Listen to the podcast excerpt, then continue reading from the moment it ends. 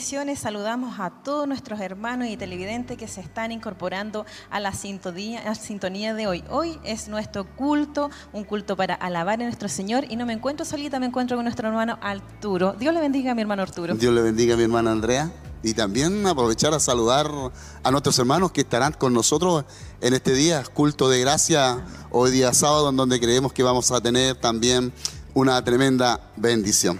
Así mi hermano Arturo, sin duda eh, hemos tenido unos cultos muy hermosos y hoy día no será la excepción, mi hermano. A pesar de un día bien caluroso, la verdad que acá está todo bien fresquito y le invitamos y le hacemos esa, esa invitación nuevamente para que esté junto a nosotros el día de hoy y así poder escuchar lo que el Señor estará hablando en nuestras vidas, hermano Arturo. Eso es lo que anhelamos, es lo que esperamos. Nos contentamos cuando nuestros hermanos también nos envían los saludos y sabemos de qué sector eh, ellos también están acompañándonos, que es muy importante su compañía, por ello que le instamos para que puedan permanecer en nuestra sintonía y poder también compartir junto a nosotros esta hermosa transmisión en vivo y en directo desde el kilómetro 14, en donde el día de hoy tendremos eh, palabra del Señor, adoraremos y exaltaremos a nuestro Dios porque Él se lo merece. Así es, mi hermano, y como decía usted, este culto de gracia en la cual esperamos que el Señor se glorifique y también aprovechamos, mi hermano, de eh, saludar y también mencionar todos estos medios de comunicación que tenemos eh, disponibles. Entonces, saludamos igual a Radio Emisoras Emaús, que está en 92.5, 102.9. Tenemos nuestro canal igual Televida 48.1. Eh, tenemos las diferentes plataformas, igual YouTube, Facebook, y muchos, muchos otros que ahí, si no podemos ver en uno, tenemos la posibilidad ahí de, poder conectarnos también desde nuestro teléfono también, que tenemos ahí la, las aplicaciones. Entonces, un sinfín ahí para no perderse esta hermosa bendición. Sí, creemos que el pueblo del Señor a lo largo y ancho de nuestro país, como también mi hermana Andrea de en otras naciones también han, sido eh, acompañado a través de estos medios de comunicación que creemos que han sido algo tremendo, algo maravilloso, algo grandioso lo que Dios ha estado provocando a través eh, de estos medios los cuales usted ha hecho mención en este momento. Así, mi hermano, y nos pone muy alegre eso saber de que hermanos de otras partes del mundo nos saludan y es maravilloso saber que las transmisiones traspasan fronteras y qué mejor llevar esta hermosa palabra del Señor que nos reconforta y muchas veces nos fortalece, mi hermano Arturo. Es lo, es lo que creemos que ha hecho el Señor hasta el día de hoy, por eso nos contentamos, por eso nos alegramos al saber de una cantidad de hermanos eh, grande que están en nuestra compañía y que también forman parte de esto, porque esto no es tan solo para nuestra corporación, sino que para todo el pueblo del Señor, Dios eh, también ha estado preocupado llegando a lugares a donde nosotros quizás eh, eh, en lo personal no podemos llegar, pero sí a través de estos medios podemos llegar a los hospitales, a las cárceles, a aquellos hogares que quizás en los campos, en, la lejanía, ahí donde quizás no hay, no hay mucha gente, pero sí las personas también encienden el televisor, se conectan a través de internet o el teléfono también, que ha sido muy importante para aprovecharlo de buena manera y poder conectarse en estas transmisiones. Así es, hermano, y como dice este, aprovecharlo de buena manera y que sea esto de bendición para todos. Así que también les motivamos para que también eh, puedan estar compartiendo todas las transmisiones y así poder también llevar ese mensaje a muchas personas que están necesitadas o están de vacaciones o a lo mejor hermanos que no se encuentran ni pueden estar el día de hoy para que así puedan estar, estemos todos juntos ahí recibiendo la palabra del Señor. No tan solo hermanos, sino que también auditores, amigos que eh, eh, eh, se acompañan de esto y también ellos se sienten bien, su espíritu, su alma también sienten ese anhelo, esa necesidad de Dios. Y es por ello que es para ustedes también estas transmisiones, para que usted el día de hoy no se desconecte, sino que permanezca en nuestra sintonía y comparta junto a nosotros este, el día de hoy este culto de gracia. Queremos contarle que tenemos también ya el tema de la serie Los Milagros de Jesús y el tema eh, se llamará La mujer que se conformó con migajas. Libro de San Marcos capítulo 7 versículo 24 al 30. Libro de Marcos, capítulo 7, 24 al 30. Tendremos la palabra del día de hoy, los labios de nuestro obispo Hugo, Alfonso Montesino. Así es que esperamos que usted también pueda llegar hasta este lugar. Amén. ¿Qué le parece, mi hermano Arturo, si nos vamos a una pausa? Así que no se aleje de la sintonía y espere ahí que ya volvemos. Campaña Evangelística Misión 316. Viernes 26 de enero, 20-30 horas, en Quinquegua, junto al camión evangelístico, llevando el mensaje a toda la región de Ñuble, compartiendo la palabra de salvación y esperanza, el obispo Hugo Alfonso Montesino. Porque el precio más alto lo pagó por ti y lo pagó por mí. Tu alma vale más que todos los tesoros de esta tierra.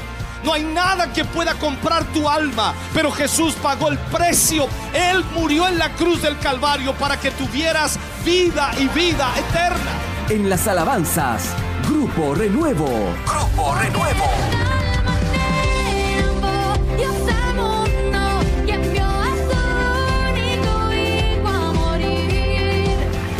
No hay mayor regalo que invitar a una persona a recibir a Cristo en su corazón. Campaña Evangelística Misión 316. Misión 316.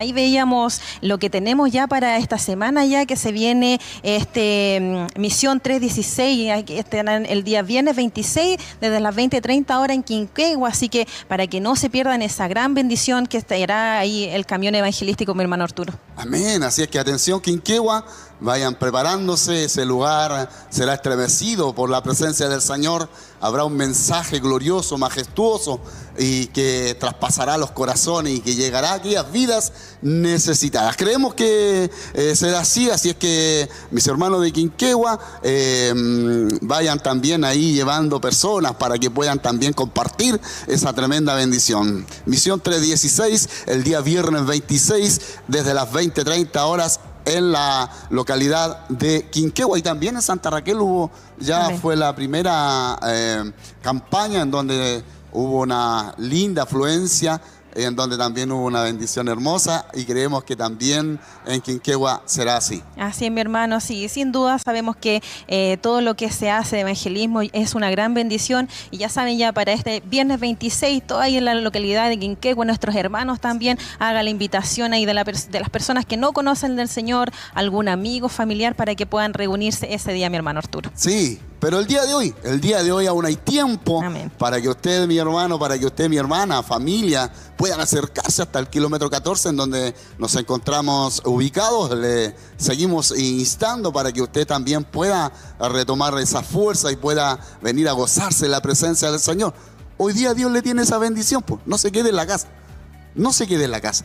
Por nada se quede en la casa Aquí ah, estará esperando, ¿no es cierto? Estarán las hermanas ahí para ubicarla en un asiento, que hay asientos que están esperando para que usted también pueda eh, tomar parte de ello y poder de esa manera también alabar con libertad al Señor. Hoy tendremos una hermosa palabra del Señor, eh, los milagros de Jesús y el tema.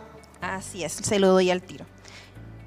Eh, la mujer que se conformó con migajas. Es la cita bíblica estará en Marcos capítulo 7 versículos del 24 al 30, mi hermano Arturo. Sí, mire, que, mire qué hermoso. Así es que hemos, hemos sido bendecidos los días sábados a través de estos temas en donde Dios también nos demuestra y confirma su palabra que Él sigue obrando milagros en estos tiempos, sigue obrando milagros en estos tiempos. Por ello, nosotros nos gozamos en la presencia del Señor, por eso nos alegramos cuando llegan las personas hacia, hasta este lugar a compartir con nosotros, reciben al Señor, se gozan, se alegran, se van renovados hacia sus hogares y de verdad Dios sigue obrando milagros. La mujer que se conformó con migajas, libro de Marcos capítulo 7, versículo 14, al 20 tendremos la palabra del Señor el día de hoy. Así es que apresúrese, llegue hasta este lugar, aún hay tiempo, nos alegraremos al poder verle y creemos que Dios le va a bendecir. Así es, mi hermano Arturo. Y algo muy importante también que tenemos ya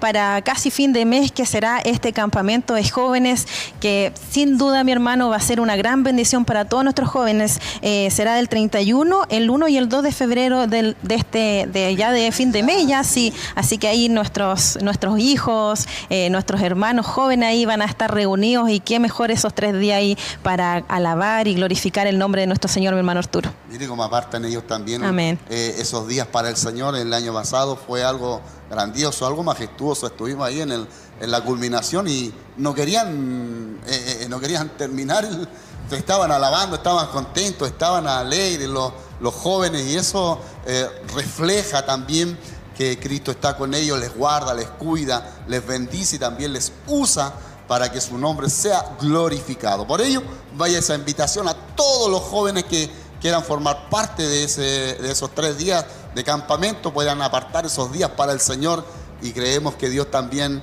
tratará con ustedes, les bendecirá, les fortalecerá y también les usará para que su nombre sea exaltado. Pero reiteramos, hoy, hoy 19 horas estaremos dando comienzo a nuestro culto de gracia. Amén. Así es, mi hermano Arturo, y esperándole y motivándole nuevamente para que pueda estar junto a nosotros, porque todavía hay tiempo, mi hermano. Así que qué mejor estar acá, que será, será- saldrá renovado.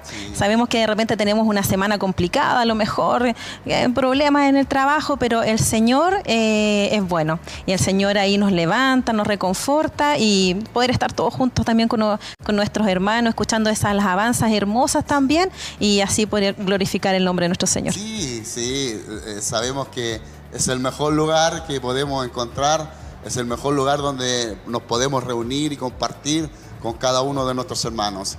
Eh, si bien es cierto, cada uno de nosotros vivimos eh, pruebas, pero eh, Dios es bueno, Dios es bueno, Él conoce nuestras necesidades y hasta el día de hoy Él permanece fiel. Por ello, le queremos intar para que eh, forme parte el día de hoy y pueda comunicarse, pueda también enviar esos saludos, pueda también formar parte de todo lo que se está realizando en este lugar. Ha habido bastante trabajo, bastante eventos, hemos tenido muchas bendiciones. El día jueves tuvimos a, a un pastor Amén. que nos estuvo visitando también, ¿verdad? Una hermosa bendición. Y, y así hemos estado recibiendo de parte del Señor muchas, muchas bendiciones. Así es, mi hermano. Y también hoy día saludamos a nuestras hermanas de Siloé y que tienen algo muy especial y ya están allá en la localidad ya de Coihueco en esta avanzada. Así que hemos sido muy bendecidos, mi hermano, con todo lo, con todas las actividades que hemos tenido y con muchas más que se vendrán. Mire, imagínese, mi hermana Andrea, imagínese que para todo Dios tiene una preocupación, para todo Dios tiene su tiempo, su momento. Así es. Los niños, los jóvenes, las damas, los varones y todas las familias cuando nos reunimos en, en los cultos especiales, los cultos que se realizan los días jueves, los días sábados, los días domingos acá en el corporativo y, y- y la verdad eh, a Dios no se le escapa nada. Amén. Por eso, hermano, es importante poder reunirnos, poder eh, motivarnos, alentarnos uno a otro y de esa manera también compartir estas bendiciones cuando Dios nos concede este tiempo para poder disfrutarlo en su presencia. Así es, mi hermano Arturo. Y cuando ya ahí vemos en pantalla dividida lo que está pasando ahí en el altar, ya están los hermanos ya del grupo Renuevo ahí esperando ya para dar inicio a todo lo que tendremos el día de hoy. Así que muy bendecidos, mi hermano, y esperando también de que puedan estar eh, junto a nosotros. Y bueno, si no puede, lo importante también de poder compartir estas transmisiones y también hacernos llegar sus saludos, porque también eso nos pone muy contentos de saber si hay alguna petición de oración también. Así que ahí le, motivamos para que pueda estarnos escribiendo y saludándonos de, desde qué localidad nos está viendo. Creemos que hay una cantidad tremenda de hermanos que eh, en cada culto están en nuestra sintonía, están compartiendo las transmisiones y para todos ustedes eh, las más ricas bendiciones de parte de nuestro Dios. Serie Los Milagros de Jesús, el tema de hoy, la mujer que se conformó con migajas. Se encuentra en el libro de Marcos capítulo 7, versículo 24 al 30.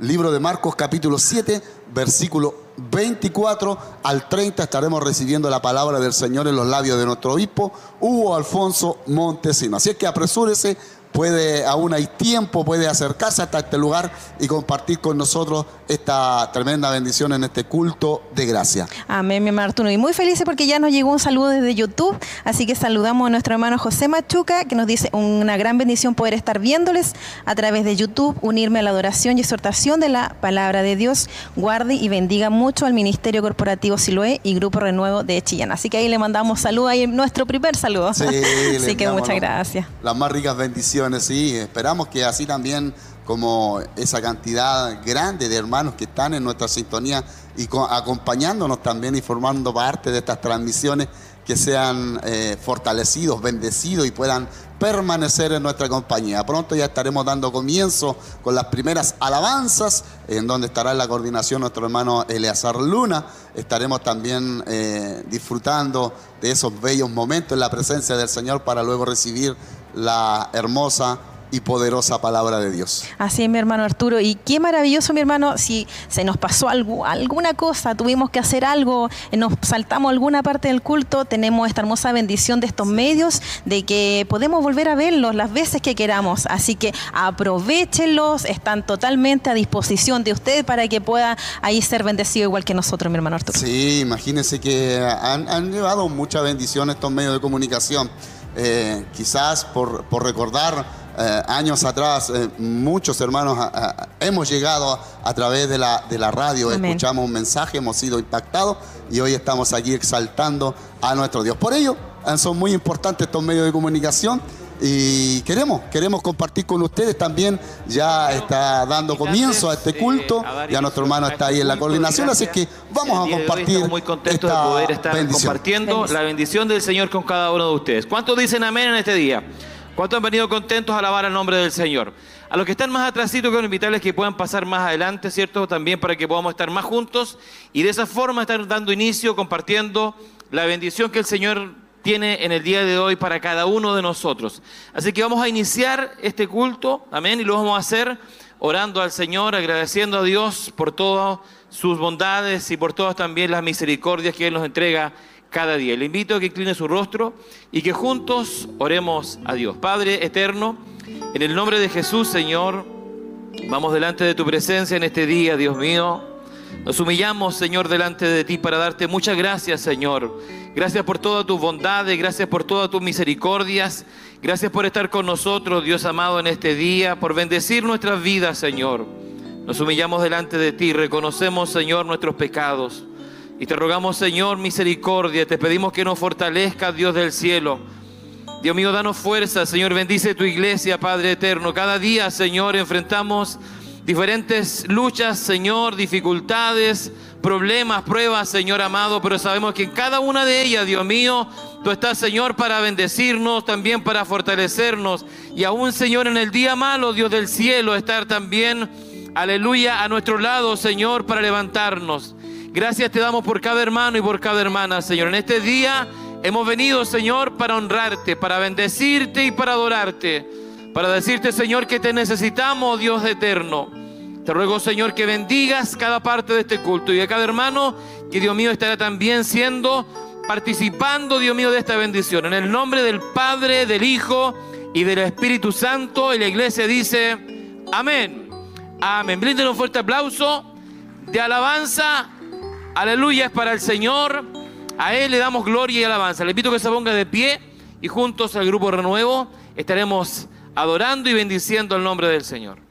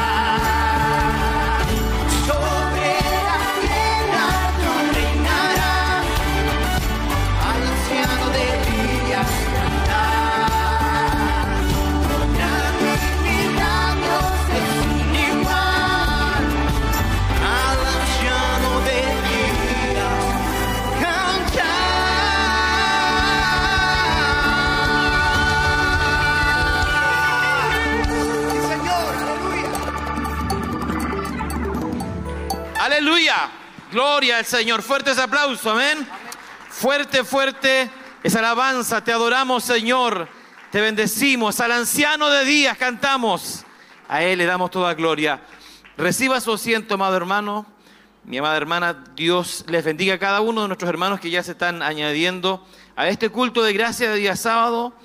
Es cierto, estamos contentos de poder compartir. Saludamos también cordialmente a todos nuestros amigos y hermanos que están a través de Televida en el 48.1, canal cierto de libre recepción HD, también radioemisoras Emaús y en las diferentes plataformas que estamos transmitiendo en el día de hoy, ¿verdad? Facebook, YouTube, ¿cierto? Y por supuesto a través de Internet, llegando a muchísimas personas. Bríndele un aplauso fuerte de alabanza.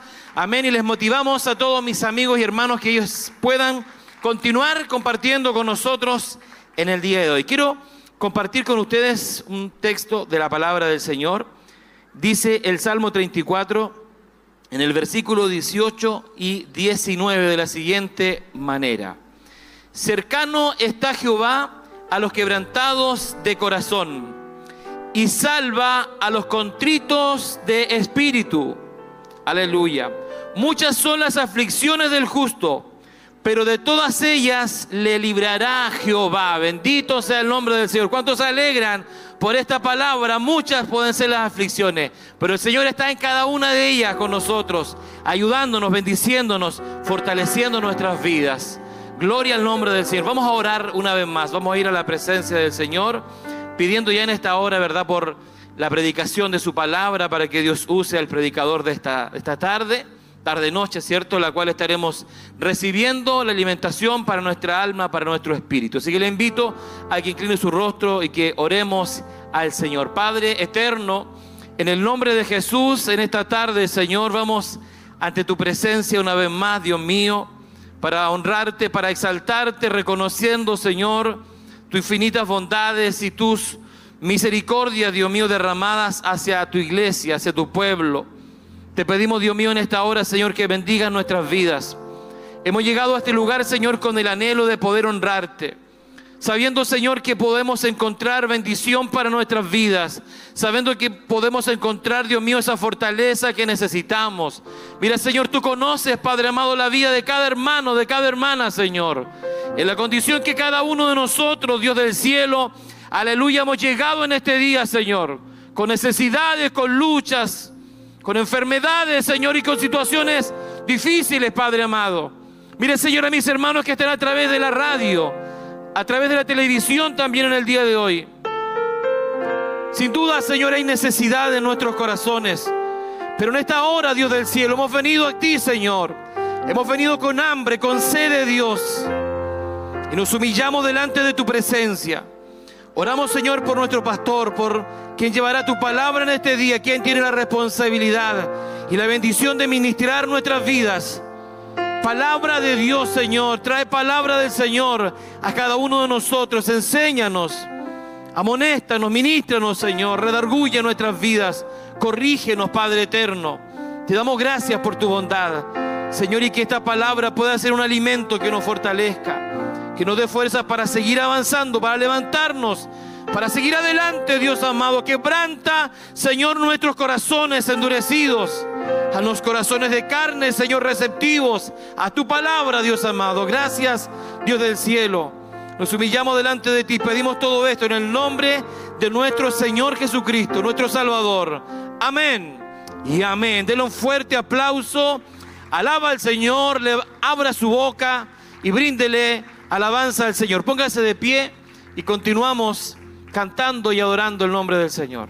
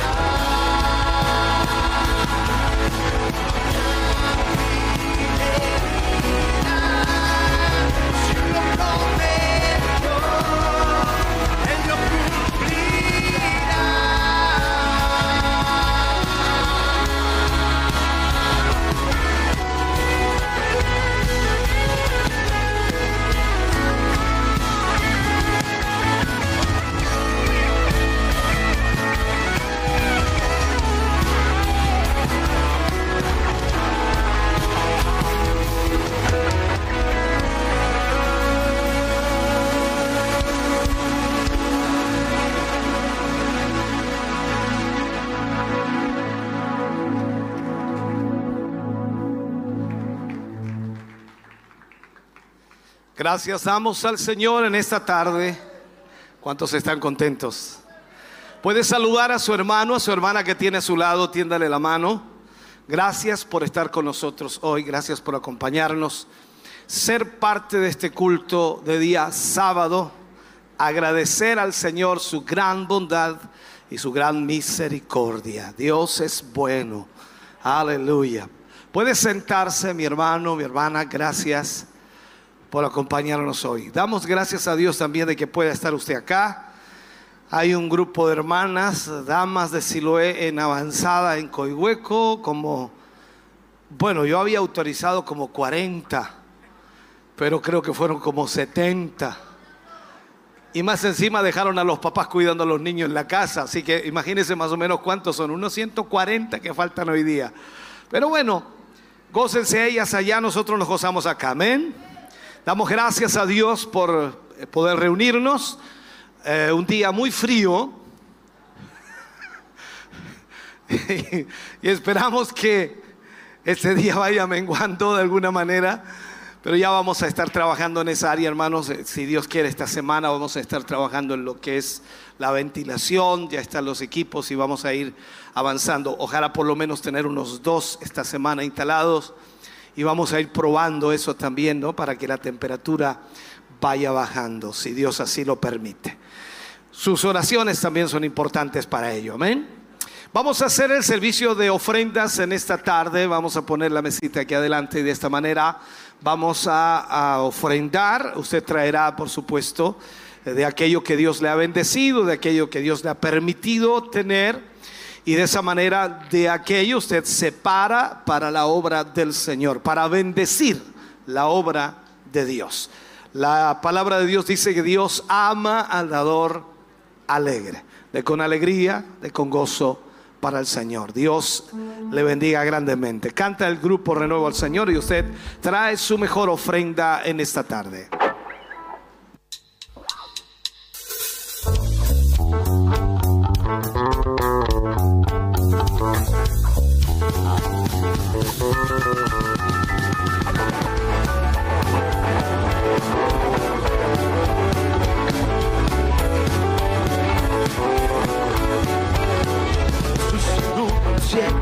Hizo ver. Al gadareno libre lo dejó.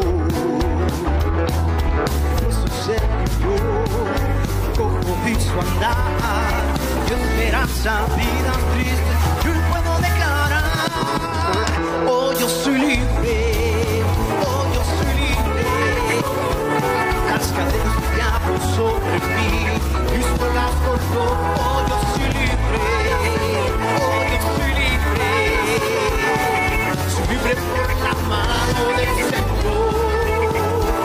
A la muerte y al sepulcro él venció. Milagros son mayores, pueden hacer, pero nada se compara con su espíritu que rija. Es cuando él te libra, eres libre de verdad.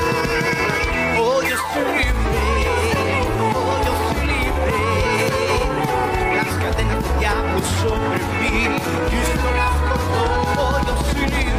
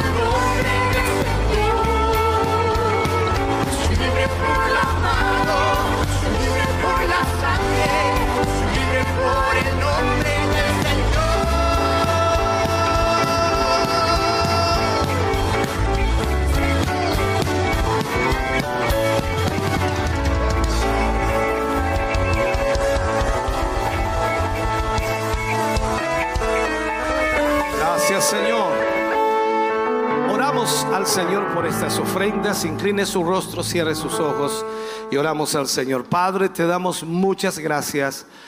Agradecemos infinitamente, Señor, la bendición que tú has puesto en las manos de tus hijos y que a través de esa bendición, Señor, tu obra también es bendecida, proyectada, respaldada.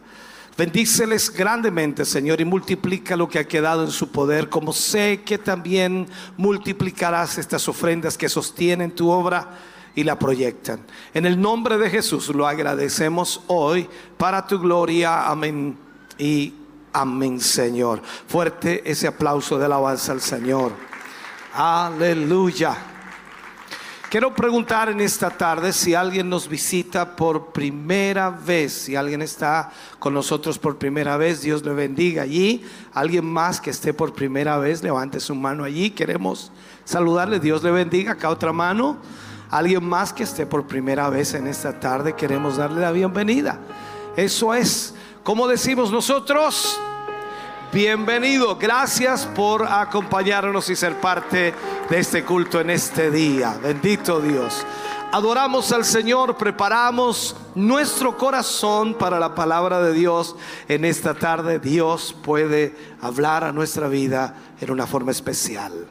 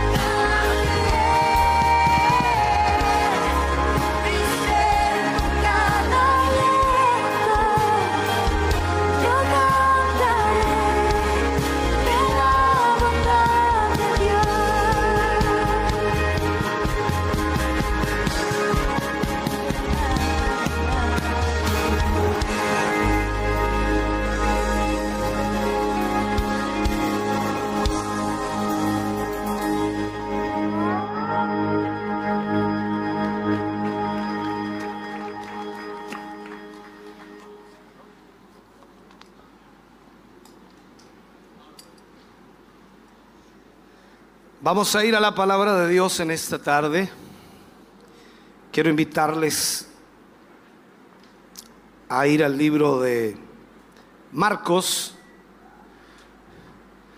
en el capítulo 7, versículos 24 al 30, leeremos y tomaremos de, de estos versículos para hablar de la palabra del Señor. Si me da un poquito más de monitor, gracias. Marcos capítulo 7 versículos 24 al 30. Leemos la palabra del Señor, lo hacemos en el nombre de nuestro Señor Jesucristo. Levantándose de allí, se fue a la región de Tiro y de Sidón. Y entrando en una casa, no quiso que nadie lo supiese, pero no pudo esconderse. Porque una mujer cuya hija tenía un espíritu inmundo, luego que oyó de él, vino y se postró a sus pies. La mujer era griega y sirofenicia de nación. Y le rogaba que echase fuera de su hija al demonio. Pero Jesús le dijo, deja primero que se sacien los hijos, porque no está bien tomar el pan de los hijos y echarlo a los perrillos.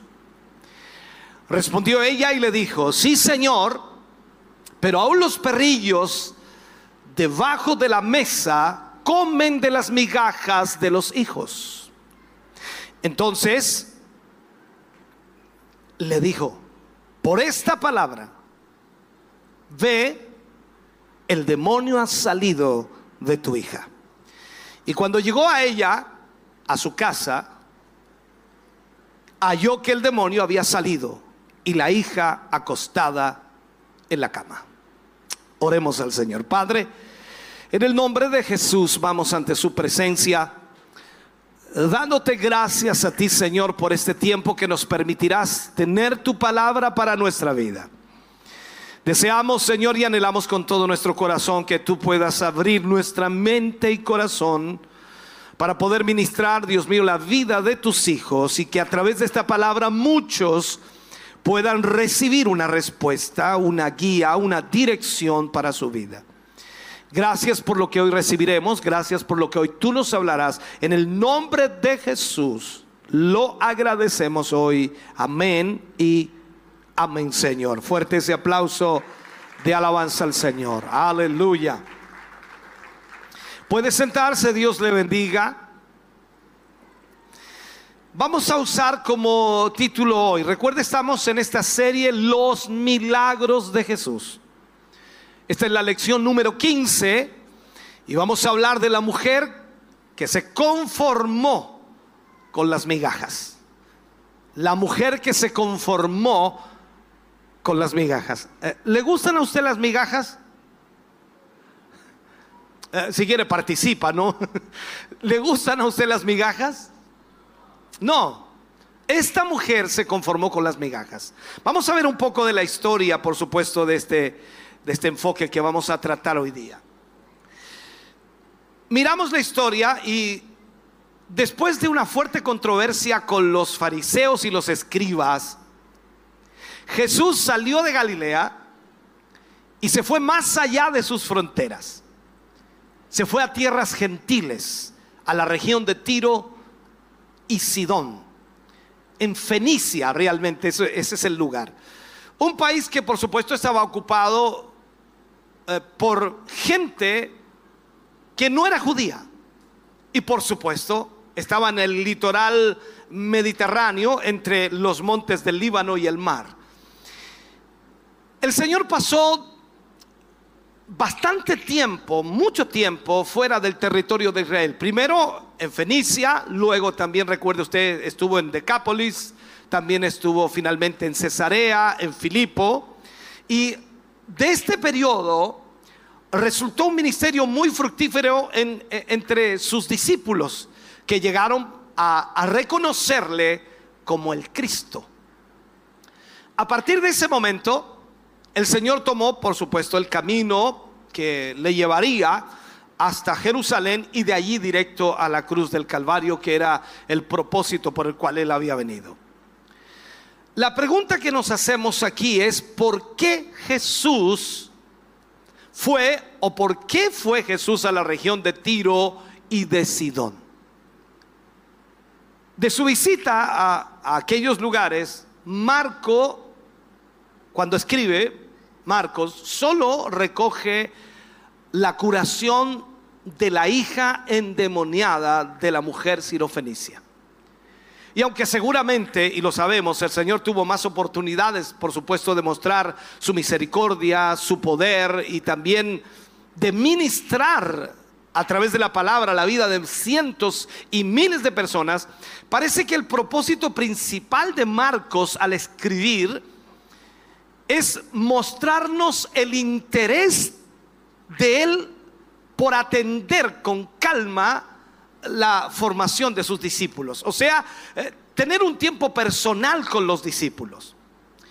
Por otro lado, no debemos olvidar el clima de oposición que se respiraba en Galilea, en todo Israel, ya que los momentos de paz y tranquilidad cada vez eran más cortos y muy escasos para el Señor Jesús. Hacía mucho tiempo que los líderes religiosos lo habían marcado como pecador y habían decidido destruirlo porque quebrantaba sus tradiciones y no se sujetaba a la autoridad de ellos.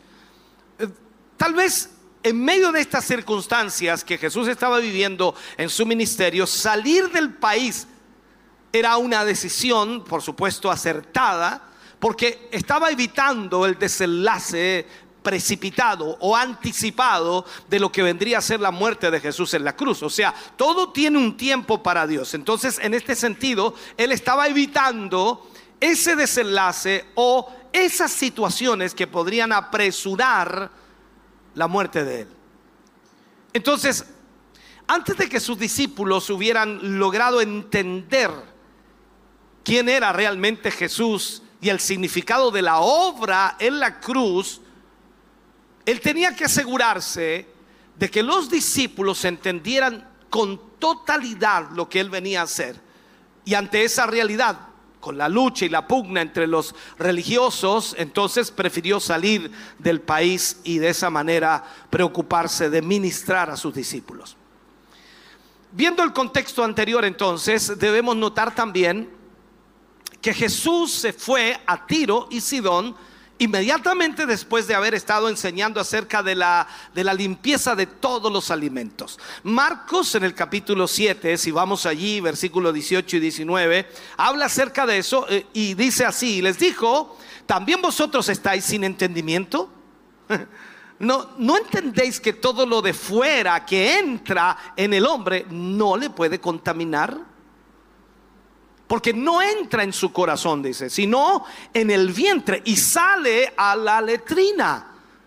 Esto decía, por supuesto, haciendo limpios todos los alimentos. Eso es lo que Jesús estaba enseñándoles. Ahora, esta, esta distinción entre los alimentos limpios y los alimentos inmundos era una de las razones eh, fundamentales que impedían el trato entre judíos y gentiles.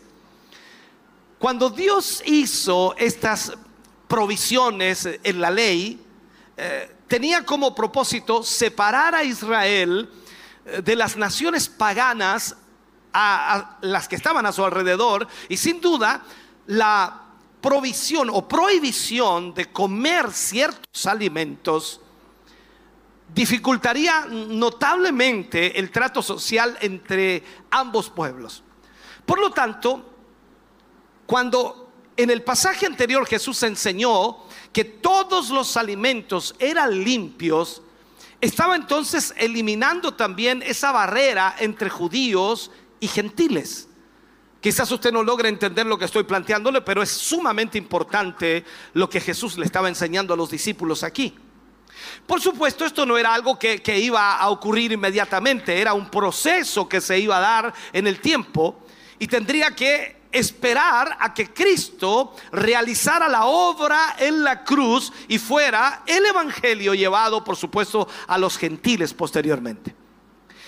Esto tuvo lugar por primera vez en casa de Cornelio, curiosamente, recordemos esto. Dios tuvo que repetir a Pedro ciertas verdades que ya se desprendían claramente en los pasajes que estamos nosotros viendo y estudiando. Eh, Dios había limpiado todos los alimentos. eso es lo que estaba tratando de enseñarle a los discípulos. Cuando vamos al libro de Hechos, si me acompaña allí, Hechos capítulo 10, versículo 9 al 16, dice, al día siguiente, mientras ellos iban por el camino, dice, y se acercaban a la, ciudad, Pedro, dice, subió a la, a la azotea para orar cerca de la hora secta. Eso lo plantea la escritura allí. Y tuvo gran hambre, dice, y quiso comer. Pero mientras le preparaban, dice, algo, le sobrevino un éxtasis y dio el cielo abierto. Mira lo que pasó aquí.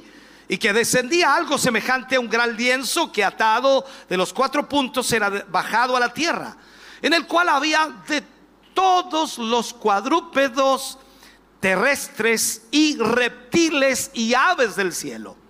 Y le vino una voz, levántate, Pedro, mata y come. Entonces Pedro dijo, Señor, no, porque ninguna cosa común o inmunda he comido jamás. Volvió entonces la voz, la segunda vez, lo que Dios dice, lo que Dios limpió, no lo llames tú común.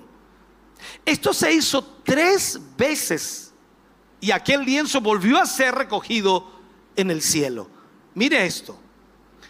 O sea, a pesar, a pesar que Jesús invirtió tiempo en enseñar a sus discípulos, esto es lo mismo que estamos haciendo aquí, a pesar de que nosotros estamos invirtiendo tiempo para enseñarles a ustedes la palabra y explicársela, los discípulos tenían que entender que llegaría el tiempo donde no habría excepción de personas.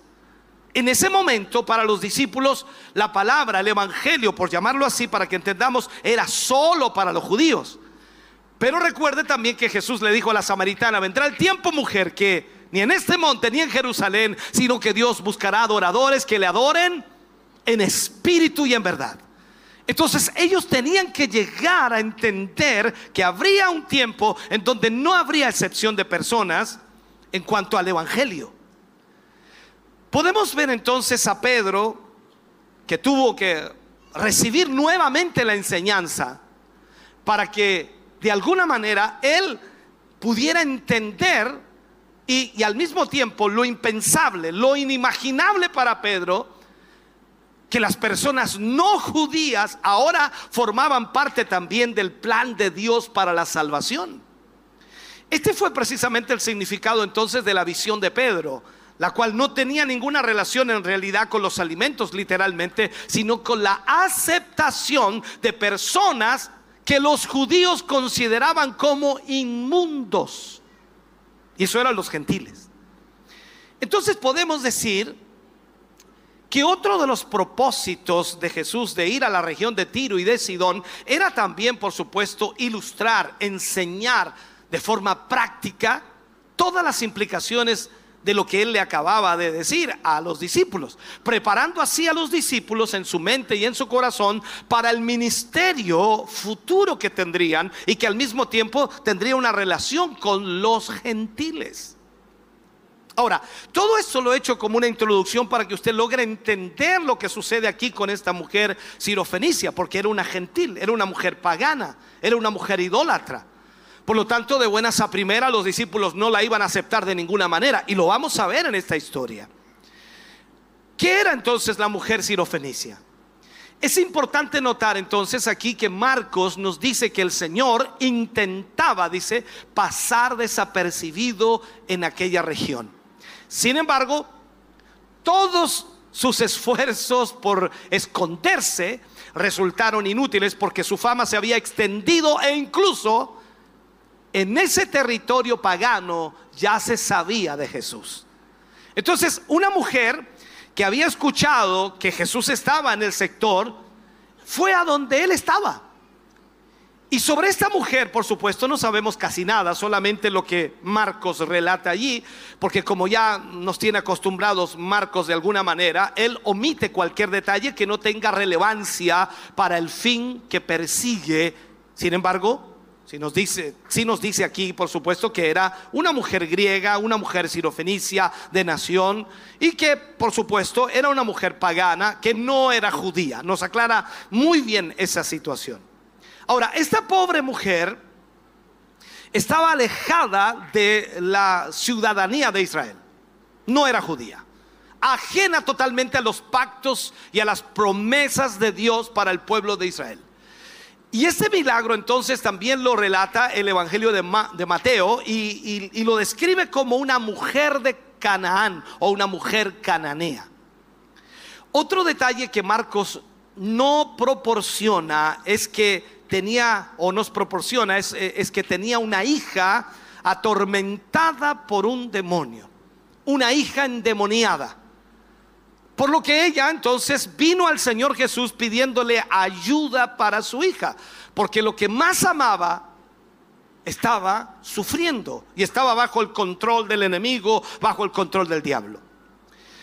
Observemos también aquí que la mujer no estaba rogando por sí misma, no estaba rogando por algo para ella directamente, sino para conseguir una bendición a favor de su hija. Alguien dice, no, pero igual le ayudaba a ella. No, pero no era para ella.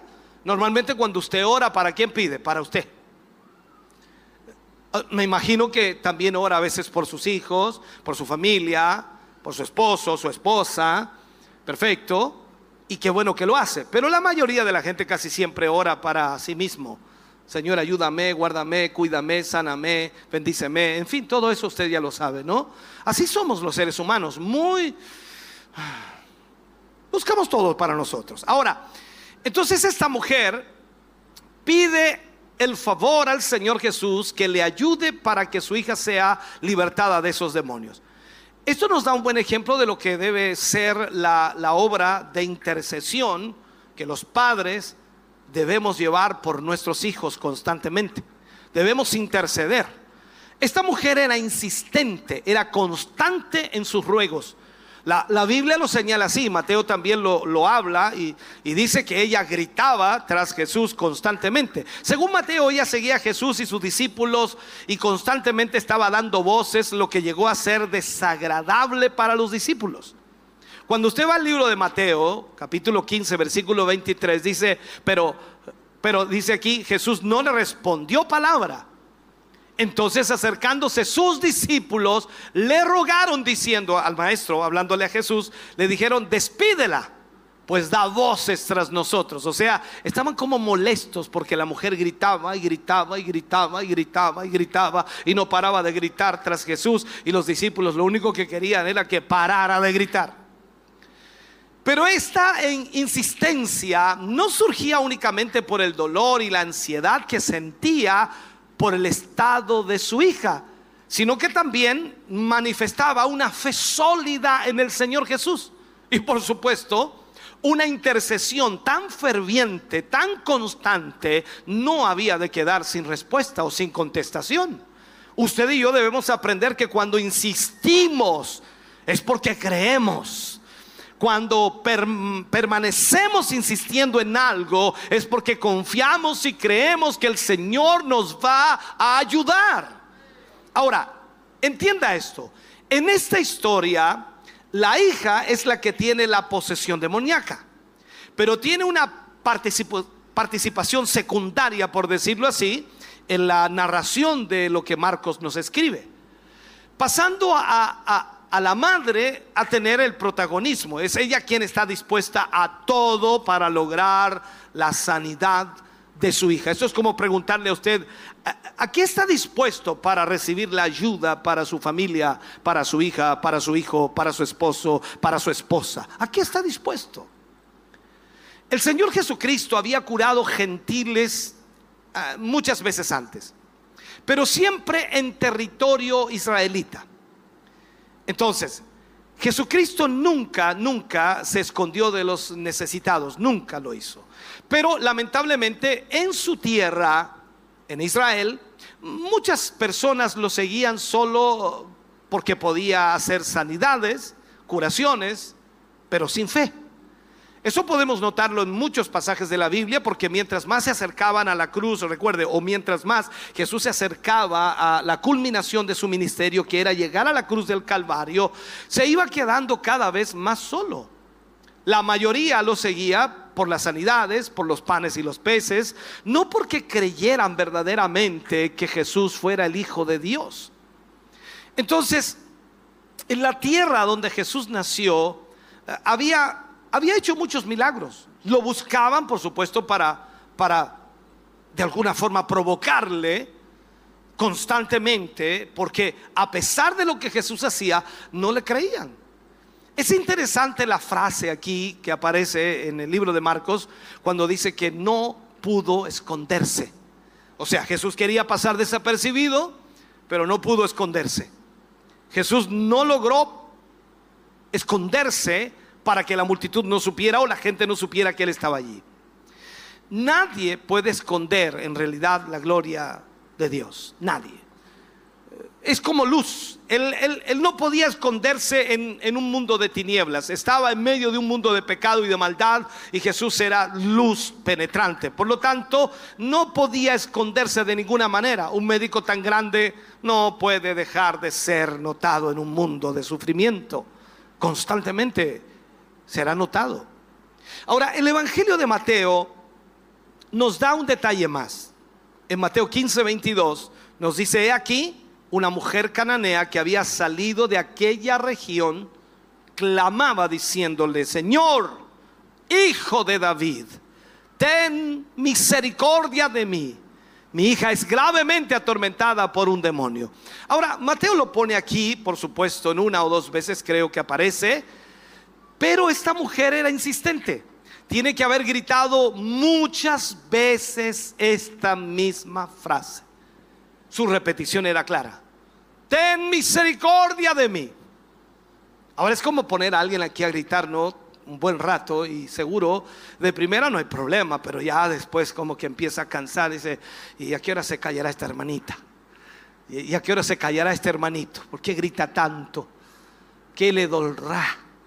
Ay Dios. Entonces, ella gritaba constantemente, ten misericordia de mí. Y de inmediato explica a Mateo el problema en pocas palabras, porque ella lo explicaba también gritándolo. Ella no pide eh, de alguna manera ningún derecho o mérito propio ella apela a la misericordia de Dios. O sea, ella no le dice al Señor Jesús como quizás muchos de nosotros, y así como sanaste al otro, también tienes que obrar en mi hija. Así como ayudaste a este, tienes que...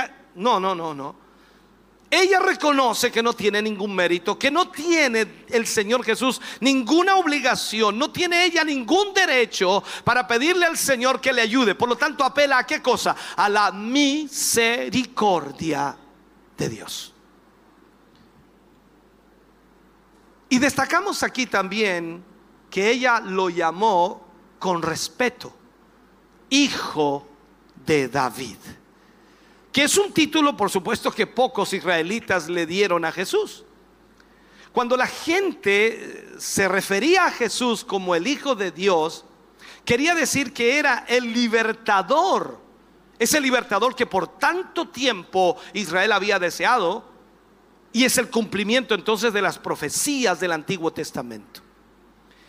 En varias ocasiones las personas que por fe buscaban misericordia o buscaban sanidad, se dirigieron a Jesús como Señor, Hijo de David. Tenemos la historia también de Bartimeo, que hizo exactamente lo mismo y le gritaba, Hijo de David, ten misericordia de mí.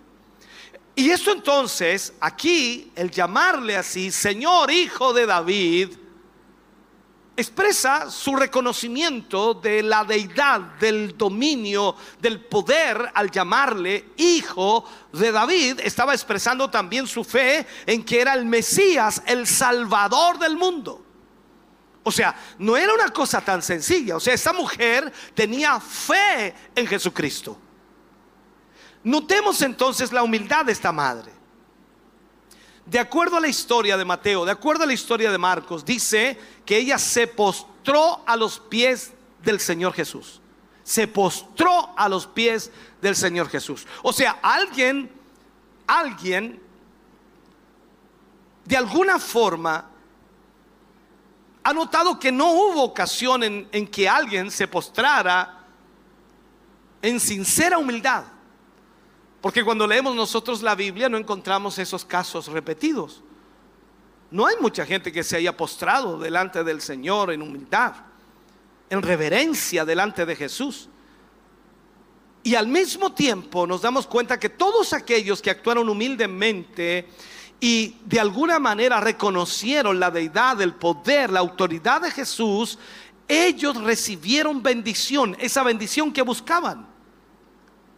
El profeta Isaías ya lo había mencionado en el Antiguo Testamento cuando habla en Isaías 57, 15, dice, porque así dijo el alto y sublime, el que habita la eternidad y cuyo, cuyo nombre es el santo. Yo habito, dice, en la altura y la santidad y con el quebrantado y humilde de espíritu para hacer vivir el espíritu de los humildes y para vivificar el corazón de los quebrantados. Tremendo lo que dice ahí Isaías. Entonces esta madre desesperada le ruega al Señor que eche fuera de su hija al demonio. Notemos la respuesta del Señor Jesucristo y esto es impresionante. El Señor escucha la situación, oye lo que está pasando y entiende lo que está pasando esta mujer. Pero allí en Marcos 7:27 Jesús le responde y la respuesta no fue muy placentera. Jesús viene y le dice, deja primero que se sacien los hijos, hablando del pueblo de Israel, los judíos deja primero que se sacien los hijos, porque no está bien tomar el pan de los hijos y echarlo a los perrillos. Esto es sumamente profundo. Aquí lo que Jesús está haciendo aparentemente es desanimar a la mujer al recordarle que los hijos o sea, el pueblo judío tenía la prioridad. Los otros, los gentiles, vendrían a ser como los perros. A lo menos así los trataban los judíos, a los, o sea, los judíos religiosos a los, a los gentiles, como perros, perros paganos. Así los trataban.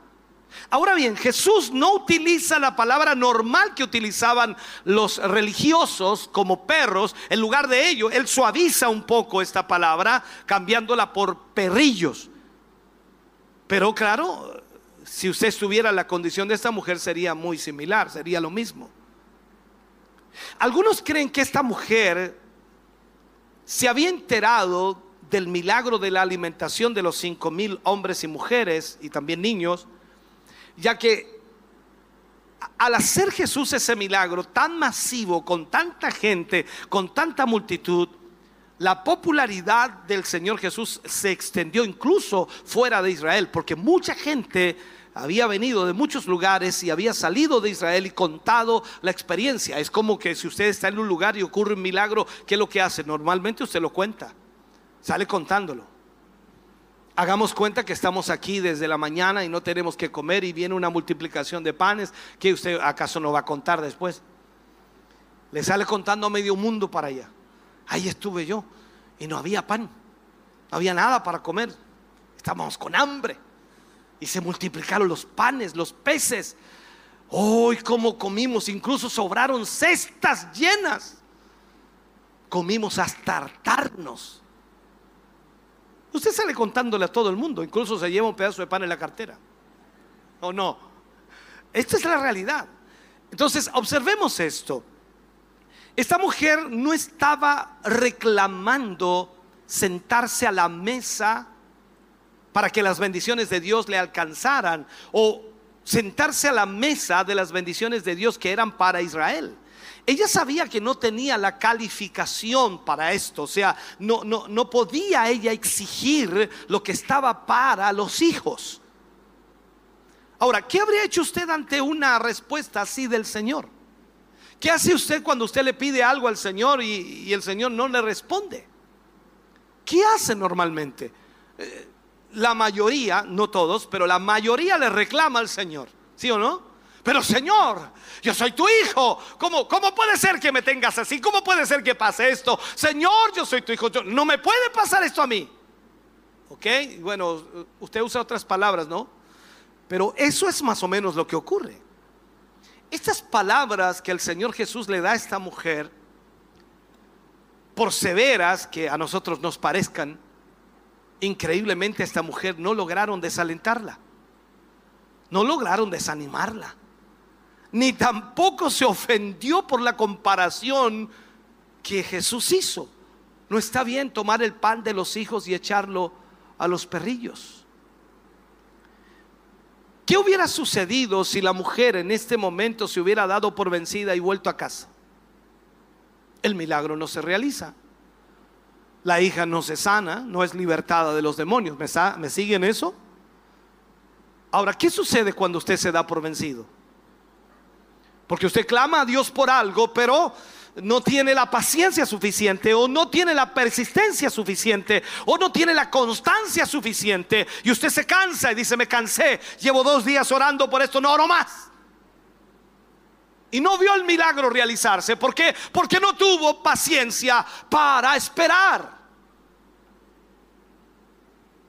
Fácil hubiera sido para esta mujer decir, me han, me han dicho cosas tan hermosas de la, de la persona de Jesús, me han contado cosas tan maravillosas de Jesús de Nazaret, que era tan bondadoso, que era tan compasivo, que amaba a los niños.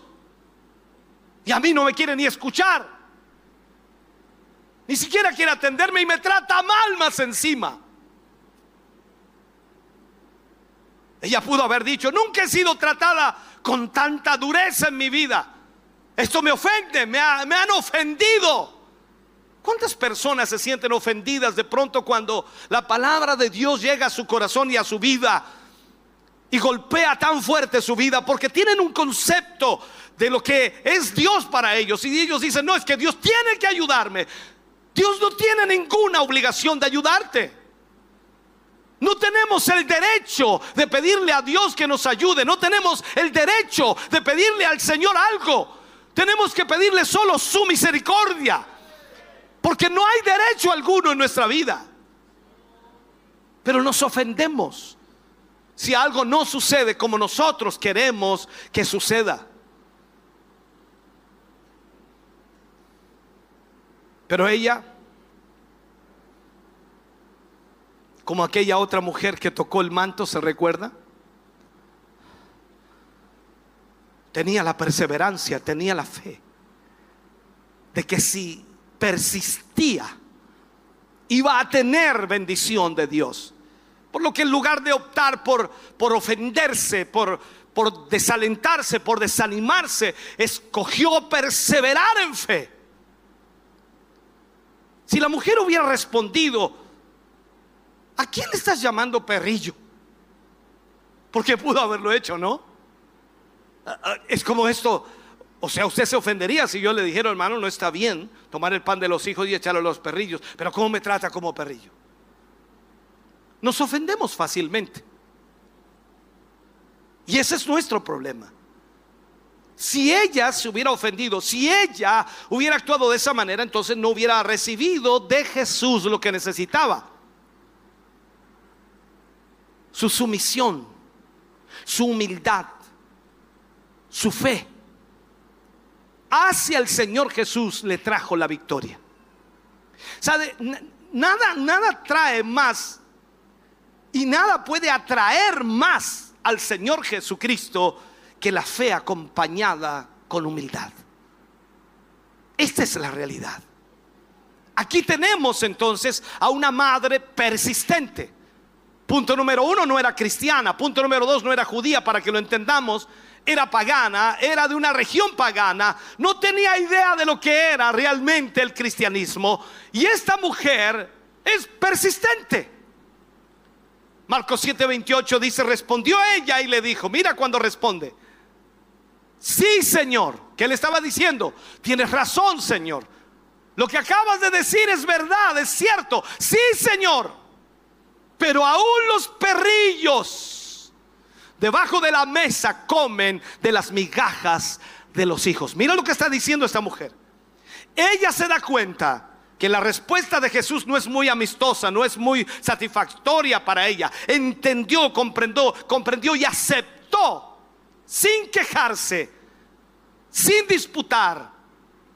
Aceptó la posición de referencia que el pueblo judío tenía frente a los pactos y a las promesas de Dios para ellos. Así que en lugar de enojarse por las palabras de Cristo, vio en esas palabras una puerta abierta para volver a presentar su súplica a favor de su hija.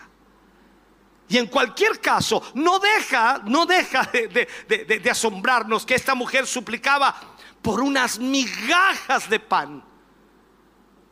Mientras que los judíos rechazaban el verdadero pan que había descendido del cielo.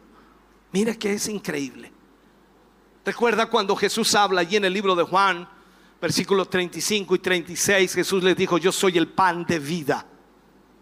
El que a mí viene nunca tendrá hambre y el que en mí cree no tendrá sed jamás. Y él termina diciendo, mas os he dicho que aunque me habéis visto, no creéis. Eso es lo que pasaba con los judíos. Pero esta mujer tiene más fe que los judíos. La mujer reconoce que no es una hija a la cual Jesús deba darle pan. Pero es tanta su fe, tanto lo que confía en Jesús, que, que no le cabe duda que con las migajas que Él le dé será suficiente. Y aquí es donde entramos nosotros en escena. A ti y a mí, me lo dijiste, no te gustan las migajas. No, tú quieres el pan completo. Por eso cuando te sientas a la mesa y ves que el plato del lado es más grande, yo no sé por qué siempre el plato del lado es más grande que el tuyo. Siempre el pan del lado es más grande que el tuyo. Yo no sé por qué. Siempre la taza del lado tiene más café que el tuyo. Tenemos un problema.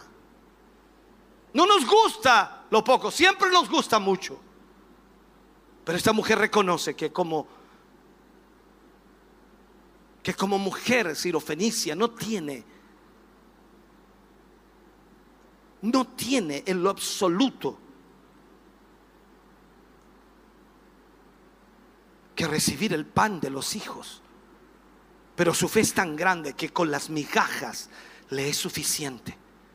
Y ella está decidida. Ella no podía, no podía, no, no, no podía pedir los privilegios de un hijo. Solo un poco de la gracia bastaría para saciar la necesidad de ver a su hija restaurada, sanada. Y esto para nosotros es un ejemplo tremendo de alguien que persevera en su ruego, no reclamando, no cuestionando, sino entendiendo su condición ante el Señor. ¿Sabe? Aún en nuestros días, cuando los hijos están a la mesa, eh, cuando nos sentamos todos a la mesa, alguien tendrá un perrito, un quiltro, no sé, en casa normalmente sucede, ¿no? Un perrito chico, grande, no sé. Y siempre cuando está sentado a la mesa llega, llega el perrito a la orilla, ¿a, a qué? A esperar, ¿qué? A esperar que le tires un pedacito de pan. Él no se sienta al lado tuyo con el plato que tienes tú. No, siempre esperar una migaja. Así están los perritos. Y esta mujer está actuando de esa misma manera. Le dice, sí, Señor, yo no me puedo sentar a la mesa de los hijos, yo no puedo comer el pan de los hijos, yo no puedo alimentarme de lo mismo que los hijos tienen, pero me basta con unas migajas.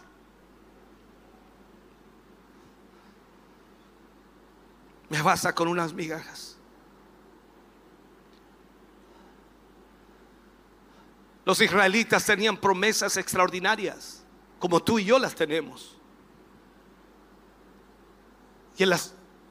Y en, virtud de las promesas que Dios les había hecho desde, desde la época de Abraham, los israelitas tenían el derecho y, y también tenían bendiciones especiales y los gentiles no tenían ninguna parte en ellas. Y qué triste, hermano querido, es que muchos hijos del Señor no se encuentren satisfechos en Cristo hoy.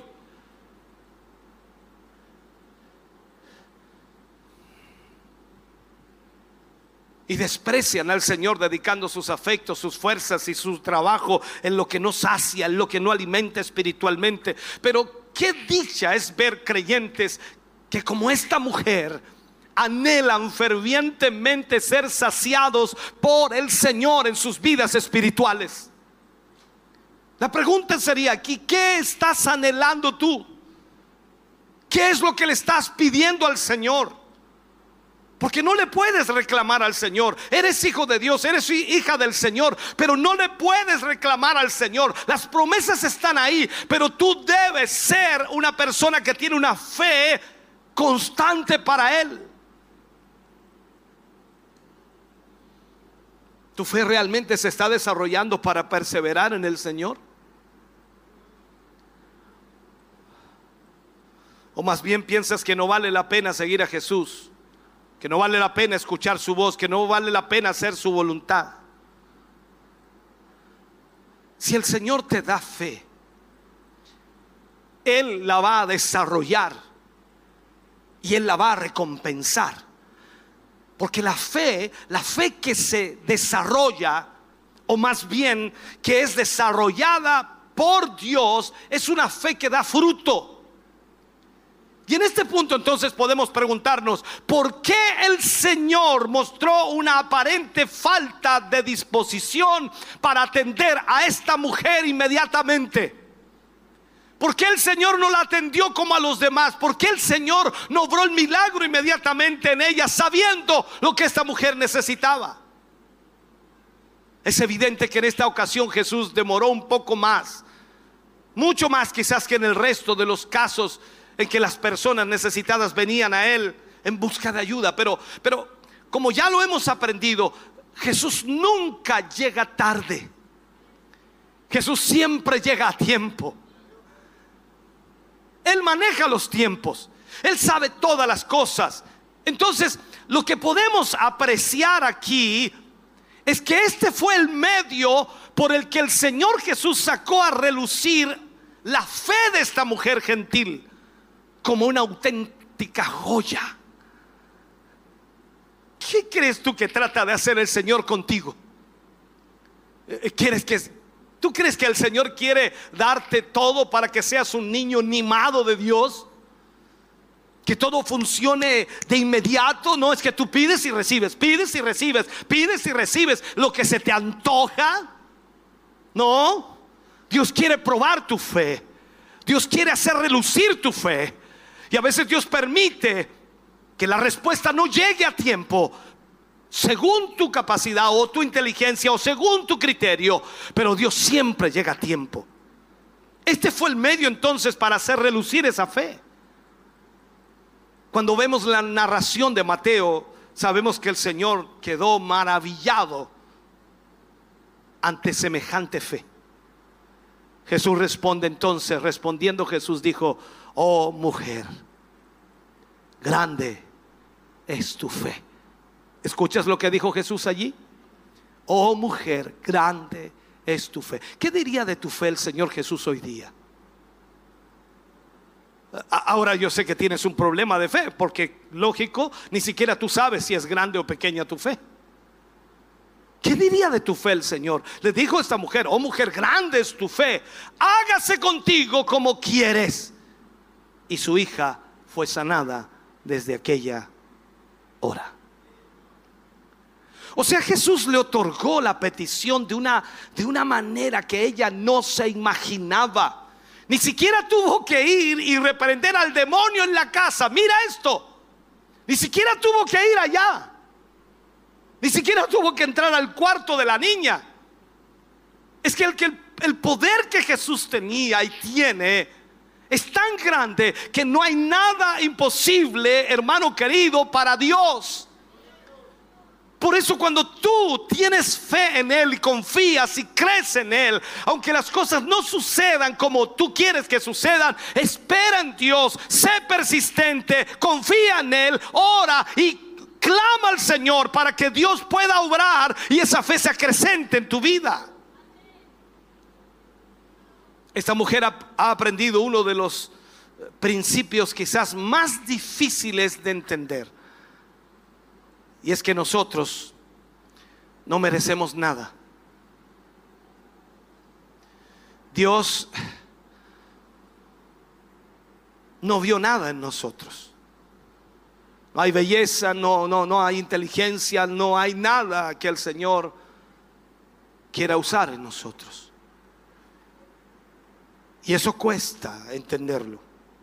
Tú y yo no merecemos nada.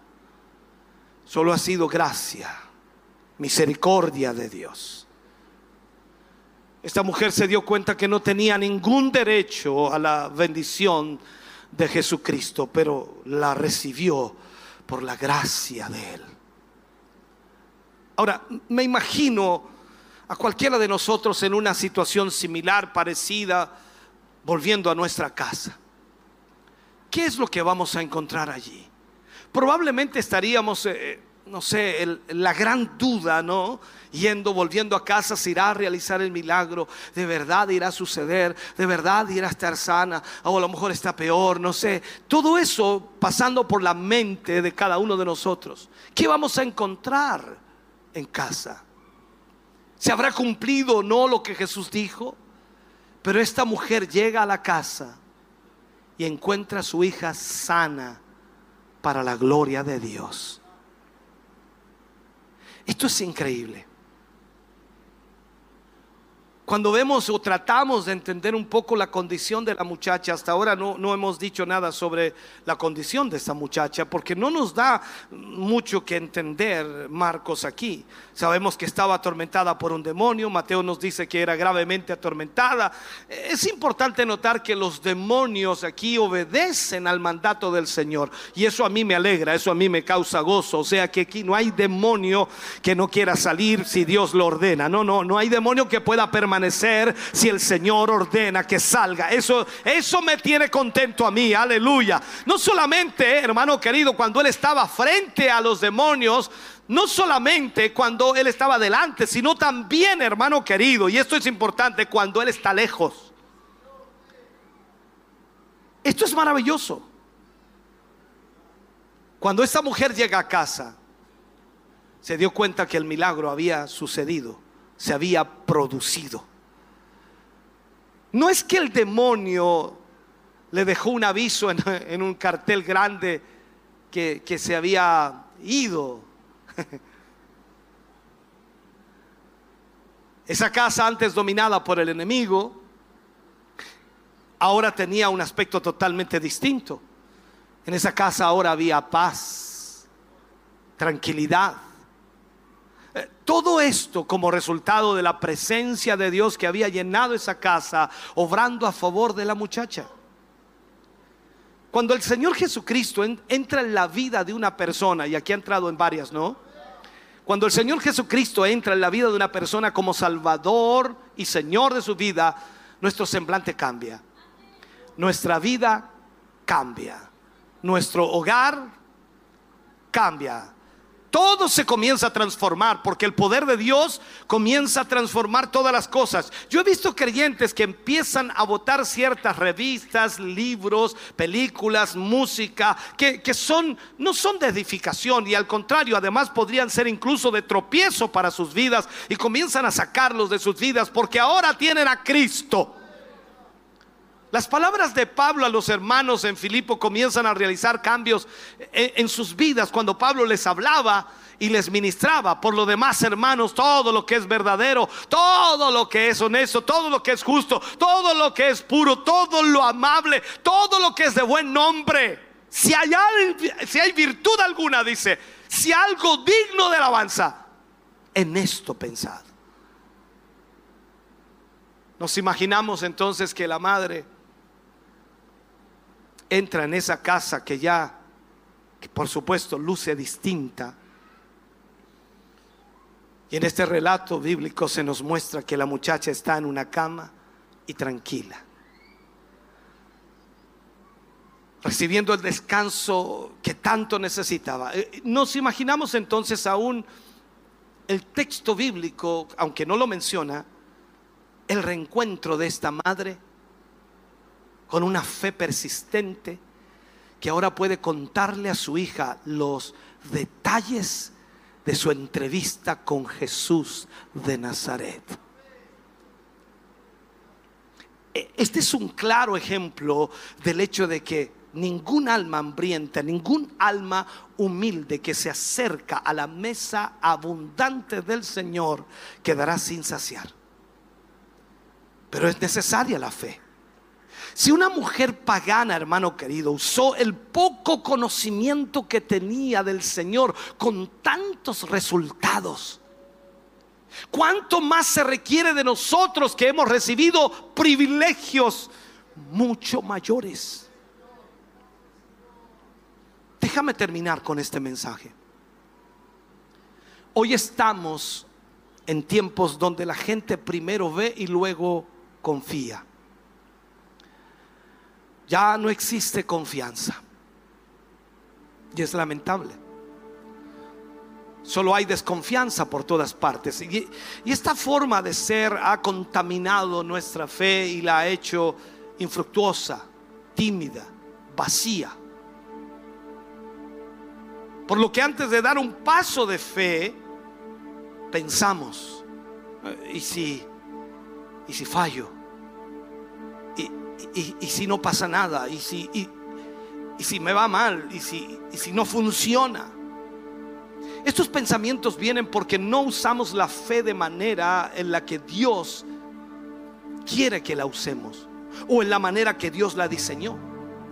Esta mujer fue insistente aún, aún cuando se encontraba angustiada. Y ella pudo ver la mano de Dios a favor de los que le buscan. Si usted y yo fuéramos así de persistentes como esta mujer, o como Jacob cuando dijo, no te dejaré si no me bendices. Si esta mujer con poco conocimiento pudo confiar en el Señor, ¿cuánto más nosotros que estamos cada semana aprendiendo de Cristo? ¿Cuánto más nosotros que estamos cada día conociendo más a Jesús? Si esta mujer que fue comparada por el mismo Cristo con un perrillo, que espera recibir algo de las sobras de la mesa y aún así fue alcanzada en misericordia. Imagínate cuánto puedes recibir en esta tarde tú. ¿Cuánto podemos recibir nosotros que somos hijos de Dios? ¿Me oyes hermano, hermana?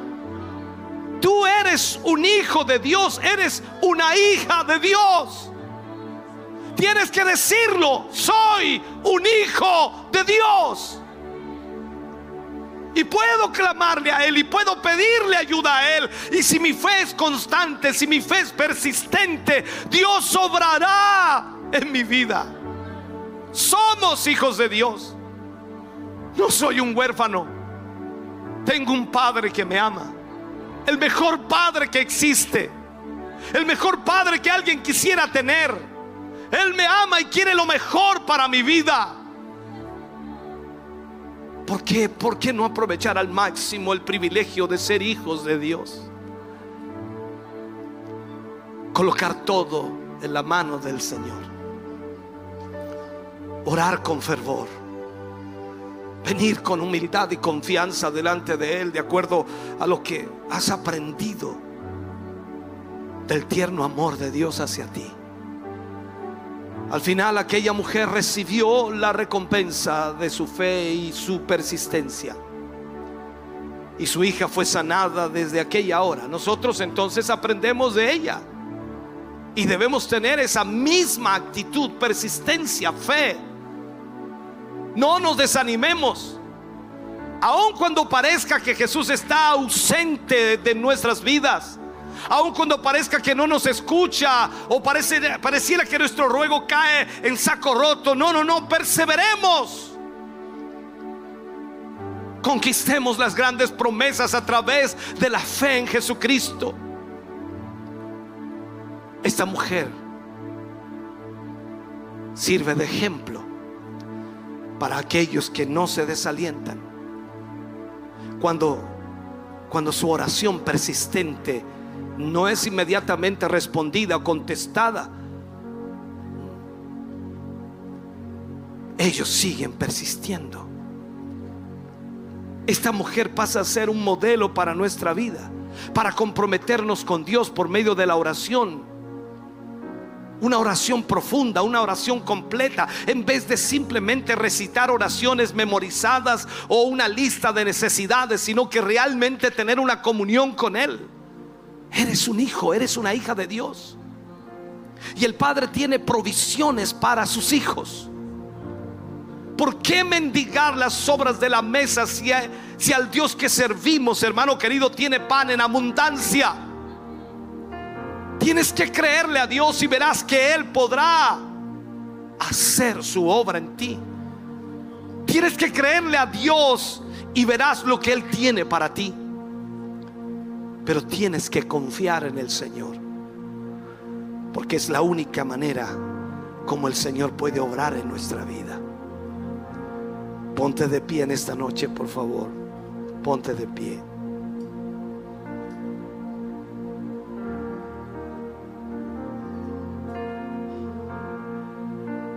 Tu fe ha tambaleado muchas veces y quizás hoy también está tambaleando.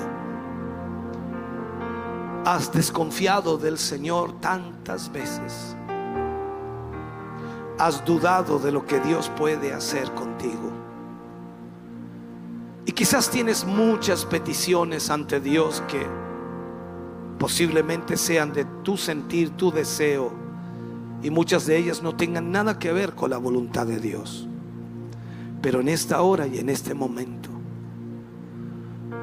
tú puedes ser persistente con Dios. Porque si algo está en la voluntad de Dios, entonces Dios obrará. Pero Él también quiere ver que confiemos, que creamos. Y como esta mujer Fenicia, pagana, idólatra, creyó, confió, aún teniendo tan poca información, como la que tú tienes hoy. Una información acabada. Tienes tu Biblia, conoces la palabra. Y tú deberías tener una fe gigante. Pero te das cuenta que posiblemente compites con esta mujer y ella te ha ganado. Ahora es el momento para decirle al Señor, Señor, mi fe ha decaído. Mi confianza en ti ha decaído. Y el único que puede levantarla eres tú. Hoy necesitamos volver a creer, volver a confiar. Los milagros están a la puerta. Las cosas extraordinarias de Dios que Él hará están a la puerta. Dios es un Dios de milagros y también es un Dios de nuevos comienzos para nuestra vida. Por lo tanto, ahora eres tú quien debe darle la oportunidad a Dios de demostrar lo que hace con aquellos que confían en Él. Si tan solo pudieras creer, si tan solo pudieras confiar, si tan solo pusieras tu fe en Él, Él actuaría y Él haría lo que Él ha prometido que iba a hacer. ¿Quieres venir al altar en esta noche y orar juntos? Pues hoy necesitamos que Dios nos envuelva en su presencia, en su gracia. No hay nada que podamos reprocharle, no hay nada que podamos discutir con Dios. Simplemente decirle, Señor, te necesito. Necesito de tu ayuda, necesito que mi fe se acrecente. Necesito confiar porque la única manera de cambiar está a través de tu poder. No hay nada que nosotros humanamente podamos hacer solo confiar, solo creer.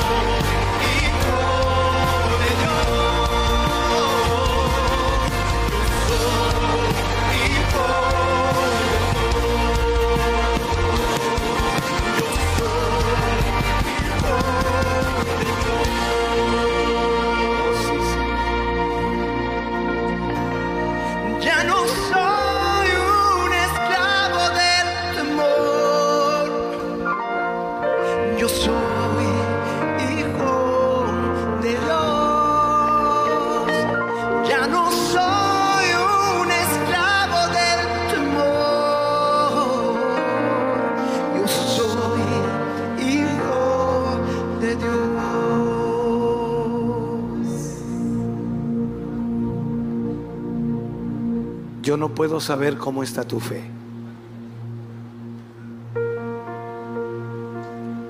La fe tiene hechos. La fe tiene acciones. La fe se demuestra. Yo no sé cómo está tu fe. Los discípulos en una oportunidad le dijeron al Señor, Señor, aumentanos la fe. No hay duda que necesitamos que el Señor aumente nuestra fe. Cada día enfrentamos dificultades y problemas de diferente índole, diferentes situaciones y circunstancias que golpean nuestra vida. Y muchas veces nuestra fe, nuestra confianza en Dios flaquea. A veces es lo emocional, lo espiritual, lo material o económico, en el matrimonio, la familia. Cualquier área de nuestra vida es golpeada y muchas veces nuestra fe nos hace tambalear porque no está sólida. En esta noche hemos aprendido de una mujer que tenía menos menos conocimiento del que tú tienes. Pero tuvo una fe grande, una confianza absoluta, que no le dejó detenerse a pesar de los obstáculos que se presentaron. Los discípulos querían callarla Jesús le respondió despectivamente tratando de detenerla. Sin embargo, a pesar de todo eso, ella permaneció. Mi preocupación en esta noche es cuánto podrás resistir con la fe que tienes. Vivimos tiempos tan difíciles y tan complejos y el enemigo está trabajando tan fuertemente para detenernos que necesitamos fe. Necesitamos confianza, necesitamos creer. No se trata de religiosidad y no se trata tan solo de conocer algo de Jesús. Se, se, trata de tener a Jesús. Trata de saber que Él está con nosotros. Solo su fortaleza y ayuda puede llevarnos adelante. Quiero orar en esta noche. Si alguien más quiere venir aquí, hágalo. Oremos juntos. Padre, oro por tus hijos que han venido al altar. Oro por cada uno de ellos, Señor. Nuestra fe es puesta a prueba cada día, desde la mañana hasta que anochece y aún, aún en medio de la noche, nuestra fe está siendo puesta a prueba. Señor, ayúdanos para ser persistentes, no para conseguir algo para nosotros, sino para entrar en tu voluntad. Porque a pesar de que nos cueste servirte, Ayúdanos para que nuestra fe, Señor, nos ayude a permanecer. Ayúdanos, Señor, para confiar y creer plenamente en lo que tú harás, Señor, en el nombre de Jesús. Al orar en esta noche por tus hijos y tus hijas que han venido al altar, yo te pido, aumentale su fe, que su confianza crezca, que se aferren a ti con todo el corazón y que en cada circunstancia de sus vidas, Señor, tú estés allí. Tú eres primero.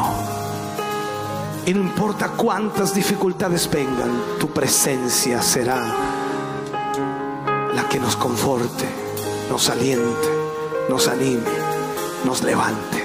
En el nombre de Jesús te pido tu bendición hoy sobre cada uno de tus hijos y de tus hijas, para tu gloria. Amén.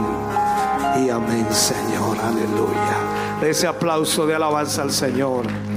Aleluya. Bendito Dios.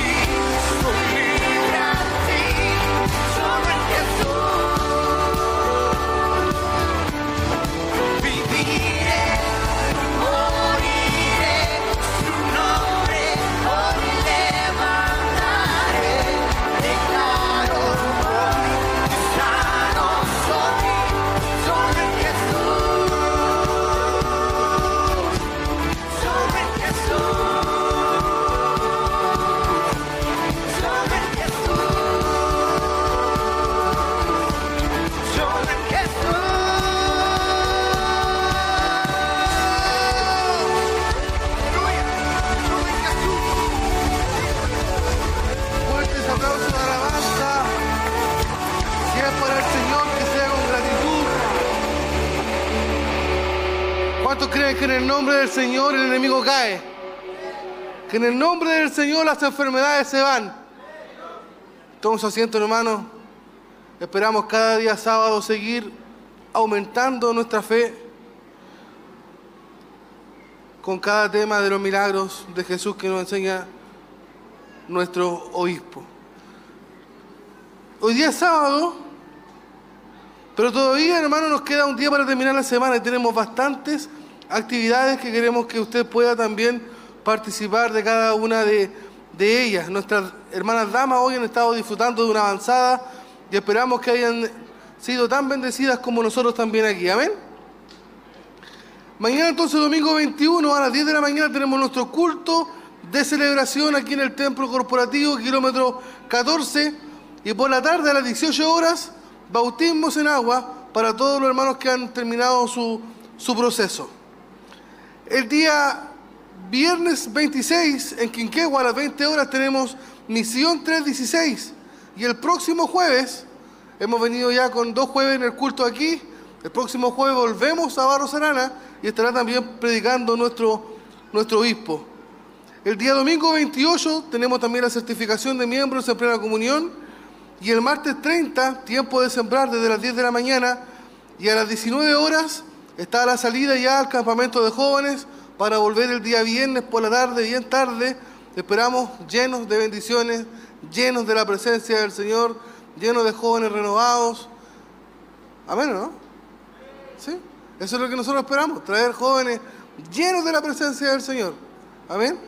Así que ese es el, el campamento. Día martes 30 a las 19 horas la salida y el día viernes 2, muy por la tarde, yo creo que es bien apegado a las 11 o 12 de la noche, el regreso. Hay un, un evento que estaba programando el Grupo Renuevo, que me van a poner aquí una imagen los hermanos, para que usted pueda, usted pueda escanear un código QR. Va a estar también en la pantalla de la entrada, va a estar también en el diario mural de la entrada, para que usted pueda inscribirse y pueda participar de todo esto que están programando nuestros hermanos del grupo Renuevo. Ahí está el código QR. Me decía las hermanas que desde las cámaras hacia adelante usted puede tomarlo si quiere al tiro, en este momento. Y si no, va a estar también en la pantalla y va a estar en el diario mural para que usted pueda participar y apoyar también al grupo Renuevo este día domingo 4 de febrero a las 18 horas aquí en el templo corporativo. Amén. Amén. Póngase de pie, vamos a pedir la bendición por este hermoso culto de gracia que hemos tenido. No lo olvide, mañana, 10 de la mañana, bien temprano aquí, para alabar y bendecir el nombre del Señor terminar esta hermosa semana que el Señor nos ha dado. Padre, en el nombre de Jesús, estamos ante su presencia, Señor. Al cerrar ya, me dio nuestro culto, queremos agradecer, mi Dios, por su presencia maravillosa, Señor. Nosotros hemos estado en este lugar. Tenemos hermanos que han estado a través de la radio, a través de, la televisión. Tenemos también nuestras hermanas damas de Siloé que han estado medio allí en el templo Beteta de Coihueco. Y esperamos haber estado todos, Señor, en un mismo espíritu, en un mismo sentir. Queremos irnos de este lugar, Padre amado, hoy, lleno de su presencia, Señor, con nuestra fe aumentada, Señor, que cada día crezca un poquito más Hoy usted nos ha enseñado, Señor, que somos hijos suyos, Padre, por lo tanto, merecedor, Señor, de poder ir ante su presencia, mi Dios, y rogar por cada una de nuestras situaciones, Señor. Por eso queremos pedir también por este libro de peticiones, Señor amado. Aquí hay anotada, mi Dios, peticiones por enfermedad, peticiones, Padre amado, por problemas financieros, otras por problemas económicos, pero sabemos que usted, mi Dios, al Dios que servimos, es todo poderoso y puede glorificarse cualquiera sea la situación, mi Dios amado. Queremos pedirle también, mi Dios, por nuestro obispo, mi Dios amado, por nuestra pastora, por la familia pastoral. Que usted pueda protegerle, Señor, y guardarle. Y así a cada uno, mi Dios, de los hogares representados, mi Dios, en esta tarde. Bendiga usted también a nuestras hermanas en el regreso, Señor. Protégela, mi Dios, guarda ese bus. Para que el día de mañana, mi Dios, al cerrar esta semana podamos estar todos nuevamente congregados, alabando y bendiciendo su nombre junto al grupo Renuevo, escuchando, mi Dios amado, también, mi Dios, su palabra a través de nuestro obispo, Señor. Permítanos irnos hoy en paz, en gozo y en armonía, Señor, en tu presencia, con la bendición a través del Padre, del Hijo y del Espíritu Santo. Amén, Señor. Amén. Fuertes aplausos de alabanza al Señor. Ah. Amén. Damos gracias al Señor por este hermoso culto que hemos tenido el día de hoy, mi hermano Arturo. Muy bendecidos con la palabra de nuestro Señor que ahí nos habla de nuestras vidas y eh, un hermoso mensaje que nos hace eh, replantearnos si acaso nuestra fe está firme. Así que un hermoso mensaje, mi hermano Arturo, que ahí estuvo en los labios de nuestro obispo. Para reflexionar, para reflexionar lo que eh, Dios ha estado hablando a nuestras vidas durante mucho tiempo. Es importante lo que Él nos está ministrando, lo que Él nos está enseñando y por supuesto que nosotros pongamos por obra lo que Él quiere hacer. No son tiempos buenos, eh, la iglesia tiene que retomar, animarse, fortalecerse en la presencia del Señor. Nos, dice, nos decía su palabra que eh, Cristo, ¿no es cierto?, está con nosotros, que nosotros no somos cualquier cosa, somos hijos de Dios. Imagínense el ejemplo tremendo de una mujer pagana que tenía tanta fe y ahí también se nos, se nos, nos tocamos nosotros porque teníamos poder decirlo así, tenía más fe que nosotros. Amén, así es mi hermano, una hermosa palabra y como decía usted, vivimos tiempos eh, bien complicados en que primero vemos y después creemos, pero tenemos un Padre que el Padre nos ama y solamente tenemos que confiar, mi hermano, aunque nos cueste, que el Señor nos ayude, porque es verdad, la verdad que nos cuesta mucho, pero con la ayuda del Señor ahí estaremos eh, confiando en Él. Sí, no, si Dios no se equivoca, Dios siempre nos da una palabra para que nosotros podamos también recibirla, atesorarla en nuestro corazón y, de verdad que al salir de aquí comencemos a, experimentar las grandezas, el poder de Dios, la magnificencia y poder experimentar tomado de la mano del Señor y saber a quién alabamos, saber a quién bendecimos. Nuestro Dios es real, es verdadero y Él está con nosotros. Por eso, mis hermanos, damos muchas gracias al Señor por lo que Él ha provocado a través de su palabra el día de hoy en los labios de nuestro obispo Hugo Alfonso Montesinos. Amén, amén, mi hermano. Un hermoso momento que hemos vivido ahí en la presencia de nuestro Señor. Y vamos a irnos a redes sociales, mi hermano Arturo. sí, sí, bastante, sobre todo en Facebook, mi hermano. Tenemos nuestra hermana Caroline Zapata que nos dice bendiciones, mi hermano, desde Concepción viéndolo. Eh, porque la palabra es nuestro sustento y el pan de cada día. Amén. Así que besito ahí para nuestra hermana Caroline.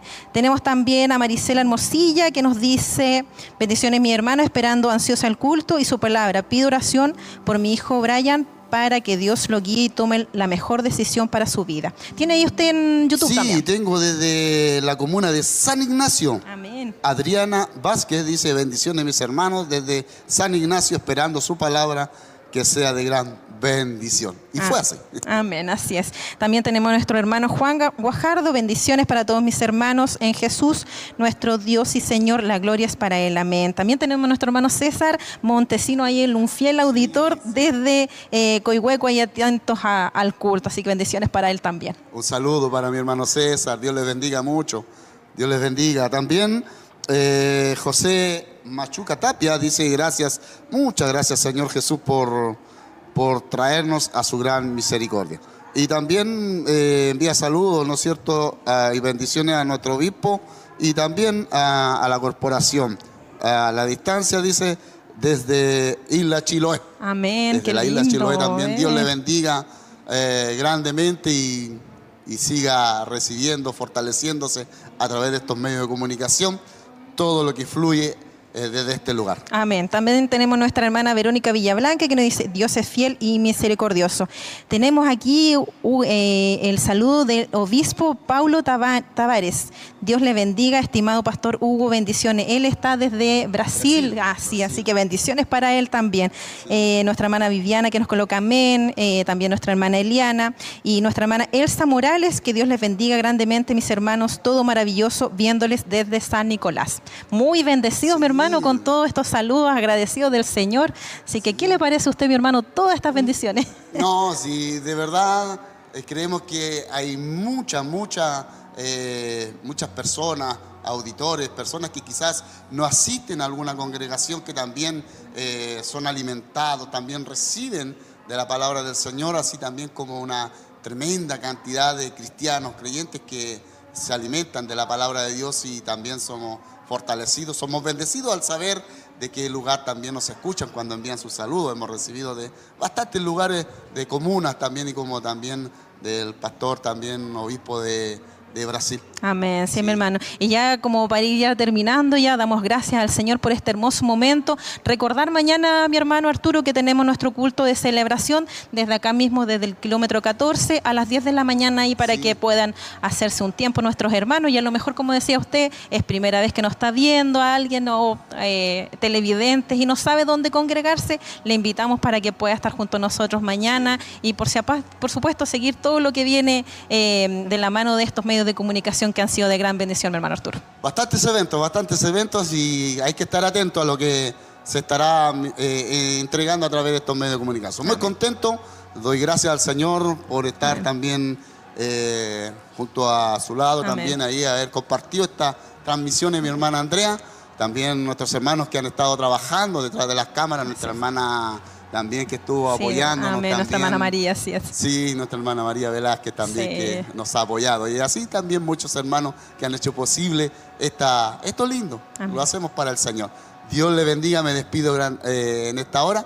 Que el Dios de paz le bendiga grandemente. Amén, mi hermano Arturo. yo también me despido, agradecida al Señor también por estar junto a usted. Y ya le recordamos que siga ahí en Radio Emisoras en Televida, porque la transmisión sigue. Así que Dios le bendiga y le esperamos mañana.